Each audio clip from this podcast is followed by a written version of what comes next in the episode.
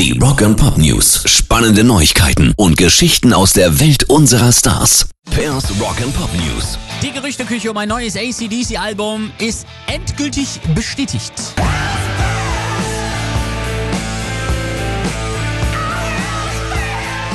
Vergangenem Sommer wird heftig spekuliert, als Brian Johnson und Ex-Drummer Phil Rudd und einen Tag später Angus und Stevie Young beim Verlassen eines Studios in Vancouver gesichtet wurden.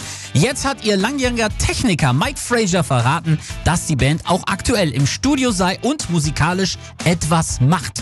Und nicht nur das, er bestätigt auch, dass Brian Johnson wieder als Sänger auf der neuen Scheibe zu hören sein wird. Rock and Pop News. Metallica haben ihre Fans zu einem zweiten Day of Service aufgerufen. Am 22. Mai wird die Band selbst bei einer Einrichtung der Tafel aushelfen und ermutigt ihre Fans mit einer Liste teilnehmender Organisationen dazu, selbst in ihrem Heimatort tätig zu werden. Informationen gibt es bei Metallicas Stiftung All Within My Hands. Faktisch betrifft das zwar erstmal nur Einrichtungen in den USA, das sollte aber Fans in anderen Teilen der Welt nicht davon abhalten, sich auch ehrenamtlich zu engagieren, finde ich, und vielleicht einen Tag lang mal bedürftigen Menschen zu helfen, so wie die Jungs um James Hetfield und Kirk Hammett das eben auch tun. Pairs Rock and Pop News.